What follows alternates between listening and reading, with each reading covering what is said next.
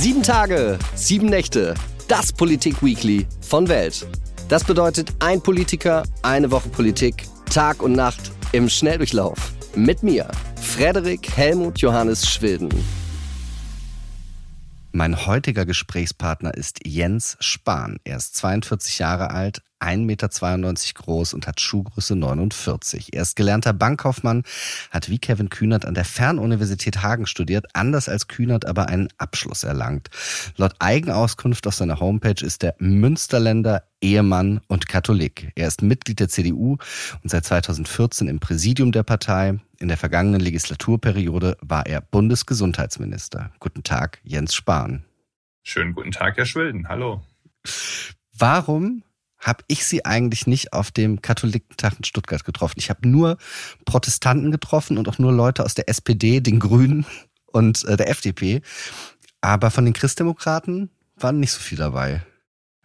Warum? Naja, ich war ab und an auf dem Katholikentag, werde auch wieder hingehen, aber in diesem Jahr habe ich mir äh, tatsächlich mal ein längeres Wochenende gegönnt äh, in der Heimat. Aber ich bin natürlich aus der Ferne gedanklich dabei. Wie sieht bei Ihnen so ein verlängertes Wochenende aus? Können Sie da wirklich sagen, ich lasse Politik jetzt mal draußen?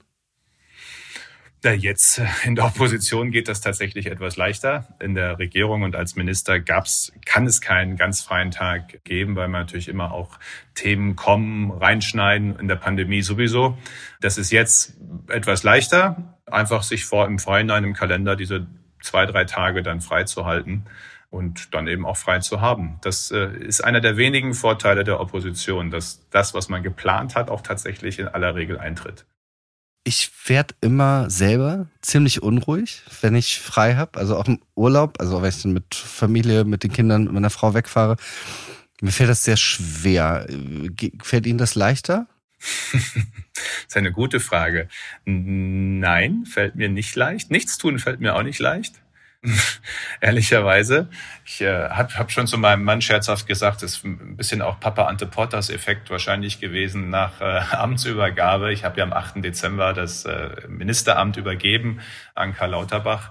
Äh, und das war natürlich, das war ja da, kann man heute schon gar nicht mehr dran erinnern, fühlt sich an wie eine Geschichte von früher, aber es war ja rund ums Boostern, Moderna, BioNTech äh, bis zum letzten Tag äh, viel los. Und das war dann schon ein ziemlicher Schnitt. Und dann einfach sozusagen innerlich äh, zu wissen, jetzt musst du eigentlich gar nichts tun. das, das haben andere auch schon durchlebt, das geht auch alles, aber es braucht ein paar Tage, äh, bis es soweit ist. Und insofern nichts tun muss man auch wieder lernen. Das ist wohl so und musste und muss ich auch manchmal noch immer lernen, äh, bis hin, dass du manchmal ein schlechtes Gewissen hast, wenn du nichts tust, was eigentlich verrückt ist. Äh, zumindest mal ein paar Stunden am Sonntag mal nichts tun, macht eigentlich sonst auch viele jedenfalls. Wann waren Sie das letzte Mal bis nach Mitternacht aus und haben getanzt? Ha, vorgestern. Zu welcher Musik? Ist, ist, ein Zufall, ist ein Zufall, weil ich das tatsächlich sehr lange nicht mehr gemacht habe und auch nicht mehr so häufig mache. Aber äh, das war ein Schlager. können, können Sie den Titel verraten? Ab, ab, einer bestimmten Uhrzeit helfen nur noch Schlager. Äh, es war Udo Jürgens. Ich weiß jetzt nicht mehr genau den Titel. Dann kommen wir jetzt zum ersten Themenblock der Sendung und zwar mit der großen Frage, müssen wir im Herbst wieder Maske tragen? Was denken Sie? Zum einen vorneweg, Herr Schwilden, deswegen werde ich da auch nicht zu viel zu sagen. Ich habe mir eins vorgenommen, ich äußere mich zu aktueller Corona-Politik, Gesundheitspolitik im Grunde gar nicht mehr. Ja, das, ich finde, das ist eine gute Tradition in Deutschland, dass ein Minister, äh, der aus dem Amt scheidet, noch politisch aktiv bleibt, eigentlich auch in ein anderes Politikfeld wechselt. Ich weiß noch, mein israelischer Amtskollege war noch so im Oktober, glaube ich, war es zu Besuch. Er war schon klar, äh, dass Regierungswechsel sein wird in Deutschland und er sagte zu mir, ah, super, Jens, dann kannst du bald deinen Nachfolger immer kritisieren. Und ich sage, nein, das ist in Israel tatsächlich so. Das äh, ist eine andere Tradition. Bei uns ist das in Deutschland eben so, dass man was anderes macht. Ich finde das eigentlich auch ganz gut, weil ich es komisch finde, jetzt egal wer wen, aber Nachfolger zu kritisieren, äh, finde ich in jedem Bereich eigentlich gehört sich nicht. Oder zu kommentieren muss ja gar nicht immer kritisieren sein. Äh, und die Politik dazu. Insofern halte ich mich da sehr zurück. Vielleicht nur die, die grundsätzliche Aussage, dass jedenfalls Stand heute wir mit sehr hoher Wahrscheinlichkeit den schlimmsten und schwierigen Teil der Pandemie hinter uns haben. Toi, toi, toi, was gut ist, was ja auch erstmal gut tut. Ich finde, das Tanzen haben wir ja gerade schon angesprochen. Es tut doch einfach wieder gut zu feiern, mit anderen ausgelassen zu sein, sich begegnen zu können. Und deswegen finde ich es jetzt auch gut, dass wir nach und nach zur Normalität zurückkehren. Und wenn es eben geht, sollten wir uns die auch erhalten. Ich habe mich da, weil Sie das ja auch gerade angesprochen haben, diesen, dieser Wechsel von Ihrem Amt als Bundesgesundheitsminister und mit diesen großen Fragen, das ist eine riesen Arbeitsbelastung gewesen. Ich würde gerne da mal wissen, wann Ihnen zum ersten Mal bewusst geworden ist, dass es jetzt ein Problem gibt. Also dass diese, diese SARS-Covid-Epidemie eine Pandemie wird, dass das ernst ist. Ich, also ich kann Ihnen jetzt aus dem Kopf das Datum dazu nicht sagen. Das wird irgendwo zwischen Januar, also sozusagen in den Tagen Januar, Februar 2020 gewesen sein. Dass es ein Thema ist, das war schon im Januar klar, auch, auch bald im Januar. Aber in Wahrheit haben wir auch erwartet, in Erinnerung an SARS-1, es ist ja eigentlich SARS-CoV-2 sozusagen, an SARS-CoV-1 von vor vielen Jahren, das ist ja am Ende nie über einen regionalen Ausbruch hinausgekommen, weil das Virus anders war, weil es tiefer in der Lunge saß und deswegen nicht so ansteckend ist, als wenn die Viruslast oben im Rachen oder im, Mundraum, im Nasenraum ist. Und deswegen hatten wir, äh, vielleicht war es eine Hoffnung, eine Erwartung, dass es auch eine Chance gibt, dass das nur regional beschränkt bleibt. Mit jedem Wissen mehr über dieses Virus wurde aber klarer, das wird nicht so sein. Und spätestens als es in Bergamo und in Norditalien so schwierig wurde, war auch klar, es wird uns voll erreichen. Jetzt geht's, es ging ab einem bestimmten Punkt nur noch darum, es so lange wie es eben geht rauszuzögern, dass es in Deutschland unkontrolliert also dass wir nicht mehr alle Kontakte nachverfolgen können, sich ausbreitet. Warum? Wir wollten möglichst raus aus dem Winter, damit es sich nicht mit einer Grippewelle überschneidet. Äh, und wir wollten natürlich äh, so viel als eben geht wissen, bevor es passiert. Und dann an Aschermittwoch war es dann soweit äh, nach der berühmten Karnevalssitzung in Heinsberg. Was ich für mich persönlich in dieser gesamten Corona-Pandemie sehr, sehr interessant fand, da komme ich jetzt auch nochmal drauf durch den Katholikentag, wie klein und, und machtlos wir Menschen eigentlich sind. Also wir bilden uns ja ein, wir können so ins Weltall fliegen, wir können äh, schnelle Eisenbahnen bauen und Elektroautos, aber wenn dann sowas passiert, stehen wir eigentlich relativ hilflos da. Ist, ist Ihnen das, hat das Ihre Sicht auf die, die Wirkungsmächtigkeit von Politik verändert, diese Zeit? Dazu könnte ich jetzt auch in ganz vielen Aspekten was sagen, aber das Natur, Naturgewalt im Jahr 2021, 2022 eigentlich noch genauso wirkt wie 1085 und 1000 vor Christus, das finde ich ist, also es ist bei Viren deutlich geworden, aber ja auch bei, bei, bei Fluten, anderen Naturkatastrophen, Tsunamis. Wir können viel, viel, viel mehr als im Jahr 2022, äh, mehr als die Menschheit jemals konnte. Und es wird auch noch viel mehr werden. Aber die Naturgewalt und die Natur an sich, die ist kräftig wie eh und je und der Mensch steht da erstmal dann auch als Mensch manchmal machtlos und vielleicht sogar ratlos davor. Und das finde ich immer wichtig, äh, dass man sich so auch Demut erhält. Ich versuche es jedenfalls. Äh, ich habe in der Pandemie oft einen Spaziergang gemacht mit meinem Mann. Das war so der einzige Punkt in der Woche, sonntags mal raus nach ins Umfeld, ins Umland fahren. Und wenn ich dann so einen uralten Baum sehe, 100, 200 Jahre alt, groß, dann denke ich mir immer, was, was der schon alles erlebt hat äh, und an Stürmen im wahrsten Sinne des Wortes äh, und an, an, an Ereignissen, die um ihn herum passiert sind. Und das relativiert dann auch vieles und macht, macht in einem positiven Sinne äh, demütig. Ich erinnere mich, dass in vielen Interviews, die ich von Ihnen gelesen habe, dass häufig so ein Wort vorkommt, dass Sie so eine verklemmte Spießigkeit in Deutschland ablehnen. Und was mir aufgefallen ist in der Pandemiezeit und auch jetzt, dass Dinge sehr, sehr moralisch aufgeladen worden sind. Also mit wem treffe ich mich, mit wie vielen treffe ich mich. Da wurde dann gesagt sozusagen, das Abendessen mit Freunden ist unsolidarisch, unabhängig jetzt, ob wie jetzt gerade die Regelungen sind oder so. Aber es wurden Dinge, die eigentlich unsere persönlichen Freiheiten sind, belegt mit, das tut man nicht. Wie haben Sie diese Zeit erfahren der sie ja auch sehr, ich meine, Sie haben es ja schon gesagt, sie mit, mit ihrem Mann zusammen, als, als schwuler Mann begegnet man ja auch viel moralisch aufgeladenen Dingen, die eigentlich total Quatsch sind, weil man eine Selbstverständlichkeit macht, nämlich eine Liebesbeziehung führen. Da würde ich jetzt die beiden Aspekte, die hängen miteinander zusammen, akzeptiere ich, ja. aber auch ein bisschen trennen. Generell die Frage von Offenheit, Freiheit, einer Gelassenheit, auch im öffentlichen Raum, die ich unter Druck sehe von mehreren Seiten, können wir, wenn gewünscht, später noch drüber sprechen, und aber auch was in der Pandemie war. Und das Problem an diesem Virus ist ja, und das muss man immer wieder mitdenken, das Virus ist hier das Problem. Das finde ich, ist in manchen Debatten dann immer verrutscht. Nicht der Mitmensch ist das Problem, nicht äh, die Politik ist zuerst das Problem, sondern das Virus, äh, das, das keiner sich gewünscht und ausgesucht hat. Und das Problem an diesem Virus, vor allem an diesem speziellen Virus, das so übertragbar ist, so infektiös ist, weil es eben im Rachenraum ist und das sogar ansteckt, während der Ansteckende nicht mal selbst Symptome hat. Das war ja das eigentliche Problem, dass man gar nicht weiß, dass man andere ansteckt. Dass so ein Virus immer auch im Zwischenmenschlichen dann äh, mit auch Moral, ich meine, das haben wir schon bei anderen Viren gesehen, das war schon im Mittelalter, Pest, sonst was, leider auch oft mit Schuldfragen, was ich da schwierig finde, aber das ist, ist auch immer ein schmaler Grad. Und dann eben auch mit, mit so einer Aufladung kommt. Das liegt, glaube ich, in der Natur der Sache, weil es sich eben überträgt durch menschlichen Kontakt und damit wird auf einmal menschlicher Kontakt in, in Kategorien gepackt.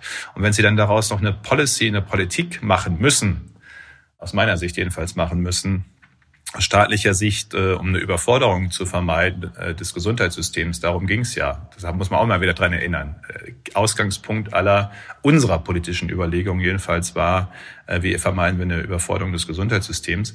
Dann müssen sie Kontakte reduzieren. So, und das ist das Menschlichste, was es gibt, Kontakt zu anderen zu haben und zu wollen und zu suchen.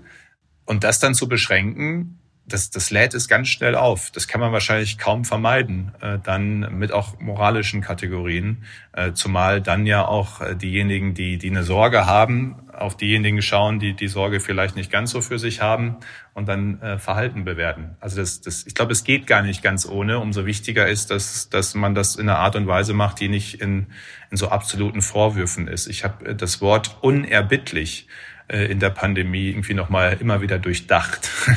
Ich finde, wir haben ja viele schöne deutsche Worte, Wörter, wenn man die mal durchdenkt, sind die eigentlich ziemlich gut. Dass wir sehr unerbittlich geworden sind in unseren Diskussionen. Und das hing gerade auch mit dieser Frage von sehr persönlichen Einschränkungen zusammen, die, die einfach auch, ja, massiv waren. Das ist ja die Wahrheit. Sie haben gerade so in dem Nebensatz aufgemacht, dass die Freiheit in Deutschland von verschiedenen Seiten bedroht wird oder in Gefahr ist, meine ich. Was, was meinen Sie damit? Von welchen Seiten? Ich finde, dass unsere Diskussionsfreiheit, Meinungsfreiheit, Diskussionskultur sehr unter Druck ist. Das war sie schon vor der Pandemie. Diese ganz einfachen Regeln, mal eine Sekunde lang zu unterstellen, auch der andere könnte Recht haben. Das fällt schon schwer. Es auszuhalten, dass jemand eine andere Meinung hat am Abendessen, man kann trotzdem einen schönen Abend miteinander verbringen, auch wenn man nicht einer Meinung ist, selbst in einer grundsätzlichen Frage, dass das dass sozusagen unterschiedliche Meinungen immer sehr schnell auch viel zu schnell mittlerweile eine persönliche Ebene äh, äh, dann gleich mit dazu hat, mit wem man reden kann, mit wem man nicht reden kann. Was mich am meisten irritiert, ist, dass diejenigen, die immer äh, angeblich am meisten auf Diskurs geben, sind ja eher angeblich Linke eher links eingestellte Menschen, dass die Diskurs äh, immer nur aushalten, solange er in Richtung ihrer eigenen Meinung geht. So, und dann sieht man halt an ganz vielen Stellen im Kleinen, im Privaten, dass Dinge, ich meine, wenn, wenn zwei Drittel etwa der Deutschen in Umfragen schon vor der Pandemie sagen, sie haben das Gefühl, sie könnten ihre Meinung nicht mehr sagen. Also es ist, es ist, ist jetzt egal, ob es so ist oder nicht. Das Gefühl alleine ist für eine plurale Gesellschaft bei so einem großen Teil der Bevölkerung äh, das ist echt ein Problem ist ein Problem für Diskussionskultur, für den Stand an Offenheit in der Diskussion und, und, und sagt eben eine Menge aus. Und das Verrückte finde ich, äh, dass es sozusagen äh, von, von links wie rechts, von beiden Seiten unter Druck ist mit unterschiedlichen Mechanismen, aber dass gerade diejenigen, die sonst immer einen auf äh, angeblichen Freiheitskampf geben, äh, am schlechtesten mit einer anderen Meinung aushalten. Und das, das ist mir in der Pandemie sehr bewusst geworden. Äh, und, und von konservativer äh, rechter Seite ist es unter Druck, sowohl von Also von links ist es unter Druck. Äh, da können wir auch noch viel sagen zu Identitätsgruppen und dieser Identitätspolitik, die immer mehr zu so einem Opferhaltung und Opferdiskurs führt und, und äh, eigentlich immer mehr die Gruppen kleiner werden lässt, statt auch das Gemeinsame einer Gesellschaft zu sehen. Und ist genauso unter Druck von, von, von rechts, von Rechtsextremen, die übrigens sich des Identitären bemächtigen ja dann auch in ihrer Gruppenlogik.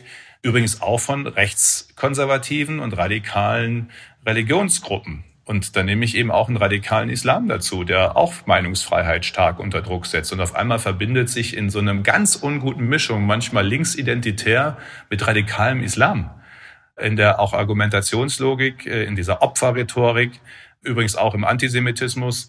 Also es ist, äh, es gibt, ich könnte jetzt äh, länger rum philosophieren, aber ich, da, da passiert, da passiert viel, oder ist viel passiert, ähm, nicht nur in Deutschland, auch in anderen freien Gesellschaften was eigentlich eine offene, gute, freie Diskussionskultur äh, nicht befördert, sondern das Gegenteil. Und das war schon vor der Pandemie so.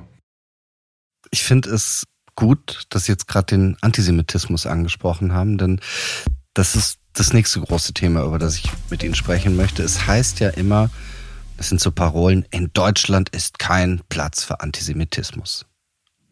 Wie sieht denn die Realität aus? Ne, es gibt ihn. Insofern hat er leider im Moment Raum. Nicht nur im Moment, wahrscheinlich immer schon auch einen Raum, aber im Moment wieder viel zu viel Raum. Auch öffentlichen Raum und übrigens auch akzeptierten Raum. Das ist ja das eigentliche Problem. Und auch das äh, treffen sich leider rechtsextrem und linksextrem wieder. Und, und dieser Antisemitismus, das hat ja auch wieder ganz viele Facetten. Dieser Antisemitismus, diese Judenfeindlichkeit ist ja aufgeladen oder wird aufgeladen auch durch den Nahostkonflikt der eigentlich ein politischer Konflikt ist. Aber dieser politische, äh, kann auch sagen, regionale politische Konflikt wird auch genutzt von interessierter Seite weltweit, daraus ein weltweites Narrativ zu machen, das dann auch in Antisemitismus mündet. Und das passiert von Linken und Linksradikalen oder Linksidentitären genauso wie von etwa einem radikalen Islam. Das wird in vielen Moscheen auf der Welt leider auch von Imamen vertreten. So dass das äh, halt, ja, leider Raum hat, diese Haltung in Deutschland auch. Und deswegen kann ich auch mit diesen, diesen, äh, wir müssen halt aufpassen, wir sind mittlerweile so in so reflexartigen, immer gleichen Sätzen, wenn was passiert, äh, darf keinen Platz haben und wir werden mit allen Mitteln und dann passiert es trotzdem wieder. Ich habe da auch nicht die Lösung, aber, aber es ist alles zu ritualisiert äh, in der Auseinandersetzung und ich finde, sie hat zu viele blinde Flecken, diese Auseinandersetzung, sowohl nach links hin, nach äh, rechts, rechtsextrem. Also es ist, äh, ist mir sehr wichtig zu sagen, weil das ja immer unterstellt wird, gerne äh, Christdemokraten, dass wir da die Dinge nicht genauso im Blick haben. Ich meine, ein Christdemokrat ist der erste politische Mord von Rechtsextremen gewesen seit Jahrzehnten. Wir nehmen das sehr ernst. Aber dass das Antisemitische in linken Kreisen und eben in kulturell verankert zu vielen auch muslimisch geprägten Kreisen eine Akzeptanz hat, wo man es sogar auszusprechen sich traut. Also das ist ja der Punkt, wo man nicht irgendwie so eine Meinung hat und sich denkt, rede ich besser nicht drüber, weil alle anderen reagieren dann auf mich um negativ, sondern es wird sogar ausgesprochen. Es hat einen Raum, einen kulturellen Raum, wo man es ausspricht, ob in einer Moschee oder am Abendessen oder beim Neujahrsempfang. Das finde ich echt gefährlich. Haben Sie die Feiertagsausgabe dieser Woche der Süddeutschen Zeitung gelesen? Nein, aber ich habe die Diskussion zum, zu der Karikatur gelesen und ich, ich kann die Diskussion äh, gut, also dass sie da ist, gut verstehen, weil wer sich die Karikatur anschaut, fühlt sich tatsächlich an unguteste Karikaturen auch äh, erinnert. Genau, das ist eine Karikatur, die zeigt den ukrainischen Präsidenten Zelensky, der also wirklich, ja, man muss sagen auch, also gar nicht karikiert, sondern einfach nur entsteht ja so als jüdisches Klischee entstellt irgendwie quasi ist, so aus Nazi-Karikatursicht kann man das so fast so sehen. Es wurde so das Wort wie im Stürmer teilweise benutzt dafür. Wie können Sie sich erklären, dass zum einen sowas gezeichnet wird und zum anderen, das ist ja aber der nächste Schritt, veröffentlicht wird? Tja, ich, ich kann es nicht gut erklären. Dafür kenne ich die internen Abläufe der Süddeutschen Zeitung zu wenig. Ähm, ich denke mir halt nur manchmal bei Journalisten, Medien, die so sensibel sind bei so vielen Themen äh, und jede kleinste Kleinigkeit auch kritisch aufgreifen und oft auch zu Recht, dass dann sowas durchrutscht, kann man sich irgendwie schwer vorstellen. Und das ist ja bei der Süddeutschen Zeitung leider nicht das erste Mal. Dass, und gerade dann wird man doch denken, wenn es nicht das erste Mal ist, dass es zu einer Karikatur eine solche Debatte gibt, weil sie offenkundig solche Charakteristika einfach von antisemitischen äh, Zeichnungen aus dem Stürmer hat. Das gab es ja alles schon mal in der Vergangenheit, zu Mark Zuckerberg und anderen Karikaturen, dass dann da keine Sensibilität ist. Und dann gab es da diesen Tweet, der nicht mal wirklich eine Entschuldigung war, sondern eine Rechtfertigung. Ich weiß nicht, das muss die Süddeutsche aufarbeiten, würde ich mal sagen. Aber da scheint ja irgendwas entweder in den Abläufen nur wirklich nicht zu funktionieren, der Selbstkontrolle sozusagen auf dem Weg zum Druck, äh, oder da ist ein Einstellungsthema. So, und das, das kann ich aber von außen schwer beurteilen. Ich finde es nur bemerkenswert, dass es gerade bei der Süddeutschen ein Thema ist. Was Sie ja schon angesprochen haben, ist auch ein Antisemitismus von links. Und was ich da sehr interessant finde, das ist anders natürlich als das ganze stumpfe Neonazitum, was wir seit Jahren und Jahrzehnten leider ja noch haben, ist das dass das jetzt junge Menschen sind, die sich eigentlich als kosmopolitisch sehen, die sich als gebildet sehen, antirassistisch, postkolonialistisch nennen die sich. Und die gucken jetzt aber auf Israel und sagen, das ist ein Apartheidsstaat. Die äh, sagen, dass dort Palästinenser in Konzentrationslagern leben müssten. Wie kann das aus Ihrer Sicht passieren, dass da so ein Kipppunkt entsteht, dass akademische junge Menschen in Deutschland auf einmal so einen Gedanken im Kopf haben und glauben, damit aber auf der guten Seite von Antirassismus und Gleichberechtigung zu stehen? Das ist eine gute Frage, die mich auch beschäftigt, die ich aber nicht gut auflösen und beantworten kann, ehrlicherweise abschließend. Hat wahrscheinlich auch viel mit Sozialpsychologie zu tun. Aber dass, dass, dass diese, das ist ja sozusagen aus diesem regionalen, sehr komplexen Konflikt, der zu verstehen eigentlich schon Tage, Stunden, Wochen, der, der sich damit beschäftigen braucht, halt am Ende dann so eine, so eine weltweite Aufladung hin auch zu einem Antisemitismus wird, wo aus Politik auf einmal auch Ideologie wird in einer gewissen Art und Weise. Äh, das ist ein Mechanismus, den ich nicht, also den kann ich nicht abschließend beschreiben. Ich, ich nehme ihn wahr, ich sehe ihn. Ich finde es sehr irritierend, dass es vor allem eben wie eher akademische, gebildete Leute sind, die da auf einmal, da, da versteht man nur, warum auch andere Dinge in der Weltgeschichte haben passieren können. Äh, wenn man sieht, wie leicht manche Narrative dann verfangen an der Stelle, wo dann einfach so, so, so Feindbilder gezeichnet werden, die dann gar nicht mehr hinterfragt werden. Und es passieren auch andere. Ich will nur mal ein Erlebnis, weil Sie Apartheid sagten und den Apartheid-Vorwurf. Ich war in Harvard jetzt äh, für, für acht, neun Tage bei so einem, so, einem, so einem Executive Program, whatever. Da waren 50, 60 Nationen mit mir, meines Alters, äh, Leute. Und wir hatten, äh, immer wieder kam die Diskussion, das ist ja auch spannend mal zu selbst zu erleben, auf, auf Gender- oder Race-Fragen, egal welches Thema wir gerade diskutierten. dann sagte ein äh, Schwarzafrikaner, äh, es gab eine Debatte dann über de Klerk und Südafrika und verglich es immer wieder mit dem Holocaust. Und dann hatte ich eine andere Wortmeldung, habe ich gesagt, und übrigens will ich eins noch sagen, für mich als jemand mit meinem Hintergrund auch in der Debatte in Deutschland und Europa fällt es schwer, die Singularität des Holocaust jetzt hier äh, auf einmal immer wieder genannt zu sehen, etwa mit Blick ähm, auf die ohne Zweifel sehr schwer erträgliche, unerträgliche, nicht akzeptable Situation, die es in Südafrika gab, zum Teil noch gibt. Und auf einmal fingen im Publikum, also in, dem Mit, in der Mitstudentenschaft sozusagen, vier, fünf Leute, shut up, stop it, don't say it. Es, also es ging richtig, äh, äh, wurde es emotional und ich konnte meinen Satz gar nicht zu Ende bringen. Und ich war zum ersten Mal seit langem ehrlicherweise verdattert, weil ich es noch nie erlebt habe, in 42 Jahren, die ich jetzt alt bin, dass so von gebildeten akademischen Leuten die Singularität des Holocaust, also das industrialisierte Mord, in, in Zweifel gezogen worden ist. Es kamen nachher einige äh, jüdische äh, Mitstudenten, äh, Studenten sage ich jetzt einfach mal, auf jeden Fall äh, mit, äh, mit äh, auf mich zu und sagten Dankeschön, weil sie total, auch total konsterniert waren. Ich will das jetzt auch gar nicht bewerten im ersten Moment. Ich muss es ja immer nur beschreiben, weil das ja offensichtlich ein ganz anders geprägtes Narrativ ist es waren eben vor allem Leute, die sich mit dem Südafrika Geschichte auseinandergesetzt haben, zum Teil da familiäre Wurzeln haben. Und ich weiß jetzt, ich will nicht sagen, dass ich richtiger liege oder die. Ich habe nur gemerkt, dass das Narrativ, das ich irgendwie über 42 Jahre gelernt habe, bei Leuten, wo ich es nie erwartet hätte, ganz anders gesehen wird.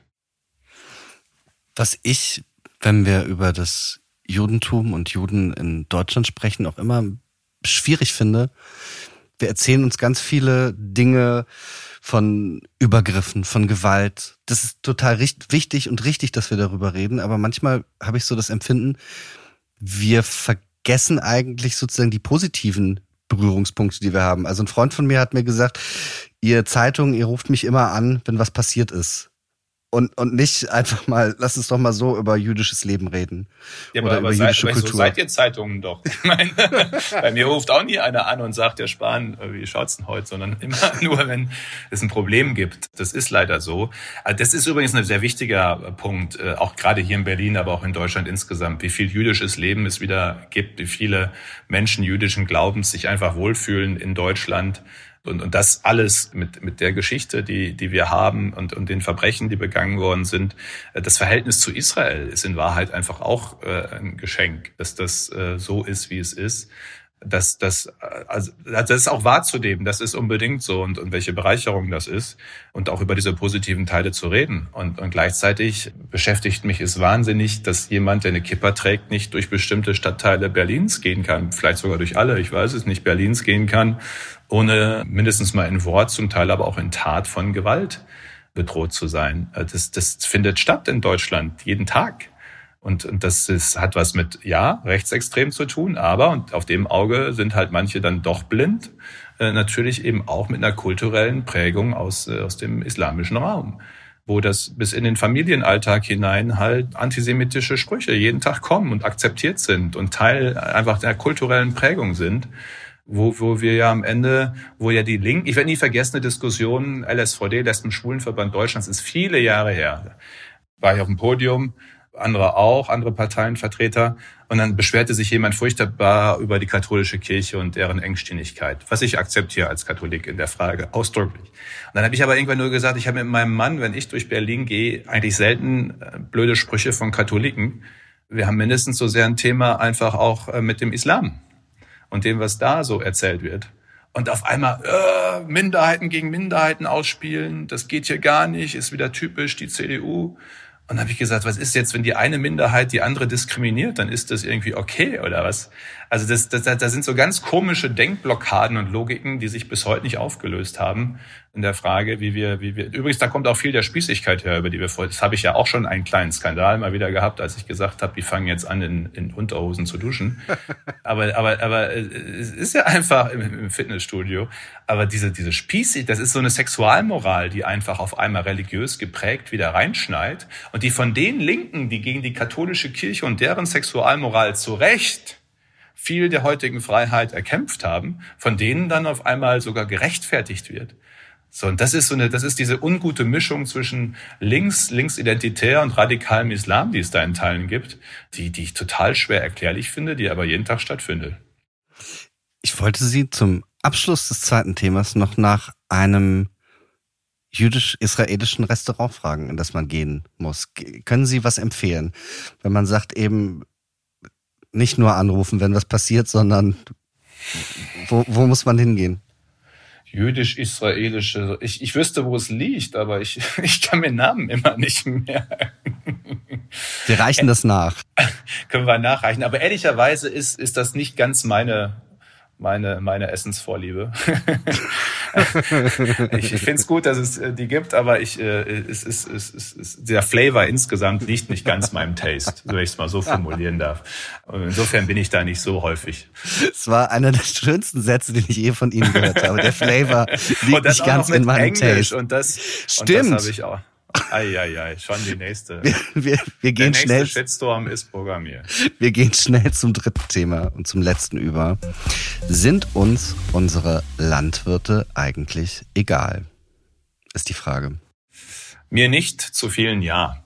Ich komme aus dem Münsterland, ist eine der auch landwirtschaftlich intensivsten Regionen in Europa sogar mit und stell dir auch da fest, wie die Debatten sich sogar im Dorf, auf dem Dorf verändern in der Frage, welchen Wert hat Landwirtschaft, hat vor allem eine bäuerlich geprägte Landwirtschaft und welchen äh, Wert messen wir ihr bei? Und ich finde gerade jetzt in dieser Krise, auch in diesem, mit diesem Krieg und, und der Nahrungsmittelknappheit, die entsteht, weil Ukraine und Russland mit die größten Nahrungsmittel, vor allem Weizenlieferanten der Welt sind, merken wir erstmal, wie, wie gut es ist, äh, Lebensmittelproduktion in Deutschland zu haben, äh, die wahrscheinlich auf einem Qualitätsniveau stattfindet, ist alles nicht perfekt. Es geht immer noch besser, aber so gute, sichere und bezahlbare Lebensmittel hat es in der Menschheitsgeschichte auch noch nie gegeben.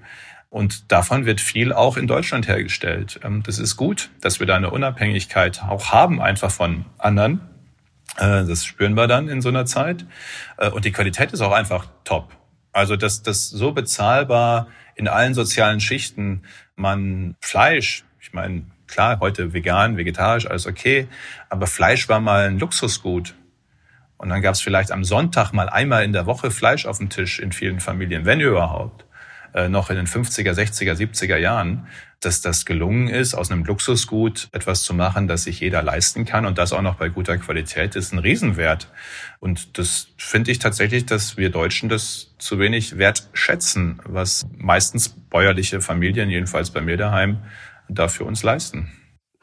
Was ich total interessant finde, ich habe ja, oder andersrum, ich bin in Oberfranken groß geworden, dann bin ich nach Berlin gezogen und habe ich da zehn Jahre gelebt und dann bin ich mit meiner Frau wieder zurück nach Franken gezogen, weil die da einen Job angenommen hat und wir leben in Erlangen, das ist am Rand zur fränkischen Schweiz, also da sind dann nur landwirtschaftliche Produzenten.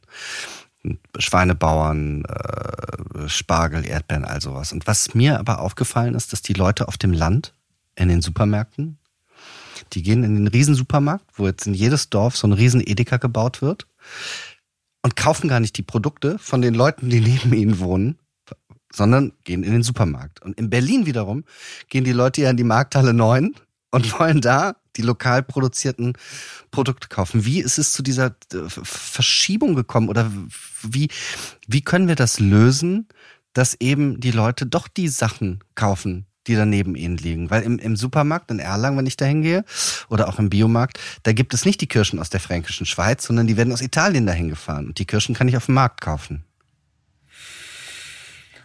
Also erstmal ist es ja mittlerweile so, dass auch die Lebensmittel Discounter, Händler, auch die Großen schon auch versuchen, jedenfalls regional einzukaufen und, und zu verkaufen ob jetzt jeder in Berlin, also wir müssen immer aufpassen, dass wir nicht unsere Lebenswelt nehmen. Ne? Ob jetzt in jedem Stadtteil von Berlin alle zum Biomarkt gehen, wage ich jetzt auch mal und zu bezweifeln. Natürlich nein. Aber es ist erstmal, erstmal gut, dass es ja beide Möglichkeiten gibt und übrigens Bio auch immer mehr in den, in den großen Ketten ja da ist und auch angeboten wird ich bin sehr für regionale Vermarktung, auch mehr regionale Vermarktung. Ich habe auch den Eindruck, dass sie durchaus an, an Zugkraft äh, oder an Attraktivität für viele gewinnt.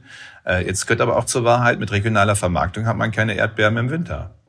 So, ich meine, wir, wir haben uns natürlich auch dran gewöhnt, was ja erstmal auch ein Ausdruck von Lebensqualität ist und einem gewissen Luxus in der Breite, dass es äh, Obst aller Art, äh, Früchte aller Art, Gemüse aller Art durchgängig das ganze Jahr über gibt. Und das lässt sich sicher nicht sicherstellen, nur mit regionaler Vermarktung und, und, und Produkte. Wir kommen dann aus anderen Teilen der Welt. Und übrigens andere Teile der Welt leben auch davon, dass sie uns das verkaufen. Also da entsteht ja im Handel auch wieder, jetzt müsste man oft dafür sorgen, dass die Bauern vor Ort mehr davon haben und nicht die Zwischenhändler und so. Alles, alles okay. Aber trotzdem hat das ja auch diese Effekte mit. Insofern ähm, ist, das, ist das ein wichtiger Baustein, würde ich jetzt mal sagen, auch noch mehr regionale Vermarktung zu haben. Und da passiert auch wahnsinnig viel, wenn ich mir überlege, wie es vor 20 Jahren war, wie es heute ist, auch bei einer Region wie unserer. Und gleichzeitig wird es halt nur mit regional und bio alleine werden wir die Welt nicht satt kriegen. Ist jetzt auch einfach mal die Wahrheit. Sondern es braucht eben auch die Regionen, die weit über den eigenen Bedarf oder Länder äh, produzieren und auch exportieren. Und Deutschland gehört übrigens in bestimmten Bereichen auch etwa bei Schweinefleisch äh, mit dazu, zu den Exporteuren. Wir helfen, die Welt satt zu machen. Ich habe gestern zwei große Artikel gelesen. Einmal über einen Schweinebauern, der gerade 20 Euro pro Schwein Verlust macht, weil einfach die, die, äh, die Preise ausgemacht hat, die er jetzt aber nicht mehr halten kann, weil Futter, Energie und sowas so hoch geworden ist. das gleiche ist mit einem Erdbeerbauern, der jetzt gesagt hat, er muss ich habe die Zahl jetzt wieder vergessen, aber 20 Prozent seiner Ernte kann er gleich unterpflügen, weil die niemand für den Preis kauft. Und unsere Landwirtschaft, die wird ja schon massiv subventioniert in vielen Bereichen. Sehen wir da ein Problem, dass das marktwirtschaftlich nicht mehr funktioniert? Oder wie, wie können wir das lösen? Weil es kann ja nicht die Idee sein, wir schmeißen Leute mit Subventionen zu, damit die was verkaufen können, wofür niemand das Geld sonst bezahlen würde. Also erstmal schmeißen wir nicht mit Subventionen zu. Das ist auch sehr unterschiedlich, je nachdem. Ja, es gibt ja Bereiche, da ist Weltmarkt angesagt. Schweinepreise sind Weltmarktpreise. Das ist anders als etwa bei Milch, wo der Markt nicht ganz so äh, frei ist, sondern europäisch anders reguliert. Deswegen muss man da ein bisschen unterscheiden. Und viel äh, des Geldes gibt's ja auch für Naturschutz. Und äh, übrigens auch das ein Thema. Ne? In Zeiten, wo auf der Welt Lebensmittel knapp werden, machen wir noch mehr stillgelegte Brachflächen in Deutschland. Also das, wo ich dann immer denke, komm, so pragmatisch müssen doch selbst wir mal sein können, dass man man dann das mal drei, fünf Jahre aufschiebt mit den Brachflächen und sie einfach landwirtschaftlich bewirtschaftet, um, um Lebensmittel zu produzieren. Das Preisthema, wir haben ja in Deutschland mit die niedrigsten Lebensmittelpreise in Europa. Und die eigentliche Frage ist ja, warum, warum gehen die selbst in so einer Zeit nicht höher hoch, so dass es auskömmlich ist? Das war bei Milch schon mal das Thema. Es hat was mit den Verträgen zu tun. Es hat was mit einem Markt zu tun, der eben nicht, nicht als Markt wirklich gut funktioniert, weil es einige wenige große Player, äh, Spieler, ich muss immer weg, ich komme immer zum Englisch hier, einige wenige große Einkäufer gibt, eben die Lebensmittelketten, äh, die die Preise diktieren. So, die Debatte ist so alt, wie ich in der Politik bin. Und trotzdem äh, muss da was passieren. Und ich bin sehr sicher, wenn insgesamt das Preisniveau für Fleisch oder bestimmte Produkte etwas stiege, dann halten äh, etwas, nicht die Preissteigerung der letzten Wochen, das halten wir nicht gut aus. Vor allem diejenigen, die es etwas schwerer äh, auch, auch finanziell haben, die jeden Euro umdrehen müssen. Für die ist das gerade eine echt harte Zeit mit Blick auf Nahrungsmittel, Energie. Aber insgesamt jetzt mal auf, auf, auf längere Sicht einen etwas höheren Fleischpreis oder wo, wo Milch irgendwie günstiger ist als Wasser, das würden wir schon aushalten, glaube ich. Die Frage ist, wie, wie schafft man einen Mechanismus, der das möglich macht? Das Problem sind ja hier eher die Mechanismen vom Discounter bis zum Bauern sozusagen, wo da wer welchen Teil der Wertschöpfung hat. Wann haben Sie das letzte Mal mit einem Bauern gesprochen und was hat er Ihnen gesagt, was gerade, oder einer Bäuerin, was gerade die dringendsten Fragen an die Politik sind? Ne, diese Woche, ich war diese Woche zwei, drei Tage im Wahlkreis unterwegs und bei mir daheim sind Gott sei Dank auch immer viele Landwirte dann, Bauern, Bäuerinnen mit in Veranstaltungen, in Diskussionen.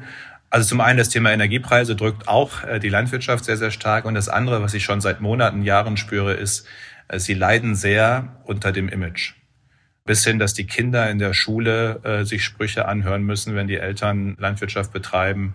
Im Dorf, selbst im Dorf ist es ja mittlerweile schwierig manchmal, weil das Verständnis dafür, was Landwirtschaft ist und leistet, halt schon im Land nicht immer noch da ist. Meine Wahrnehmung ist, dass viele Bäuerinnen und Bauern nachvollziehbarerweise sehr unter dem Image leiden, das äh, sie mittlerweile haben, das auch manchmal durch Berichterstattung entsteht. Insofern kann man auch da manchmal in den guten Zeiten anrufen und nicht nur beim Skandal. Jens Spahn, ich möchte mich herzlich bei Ihnen für Ihre Zeit und Ihre Gedanken bedanken und sage Ihnen, das war der schönste Tag in meinem Leben. Glaube ich nicht, freut mich trotzdem. Danke für ein schönes Gespräch. Gerne. Das war sieben Tage, sieben Nächte mit Jens Spahn von der CDU. Nächste Woche ist Verena Huberts zu Gast. Sie ist Mitglied der SPD und hat ein Bundestagsdirektmandat im Wahlkreis Trier. Und ich wünsche Ihnen jetzt das schönste Wochenende Ihres Lebens. Genießen Sie die Sonne, die Natur, die Ruhe oder den Lärm. Und falls Sie Anregungen, Wünsche, Kritik oder nur Komplimente loswerden wollen, schreiben Sie es an audio.welt.de. Bye bye und bis nächste Woche.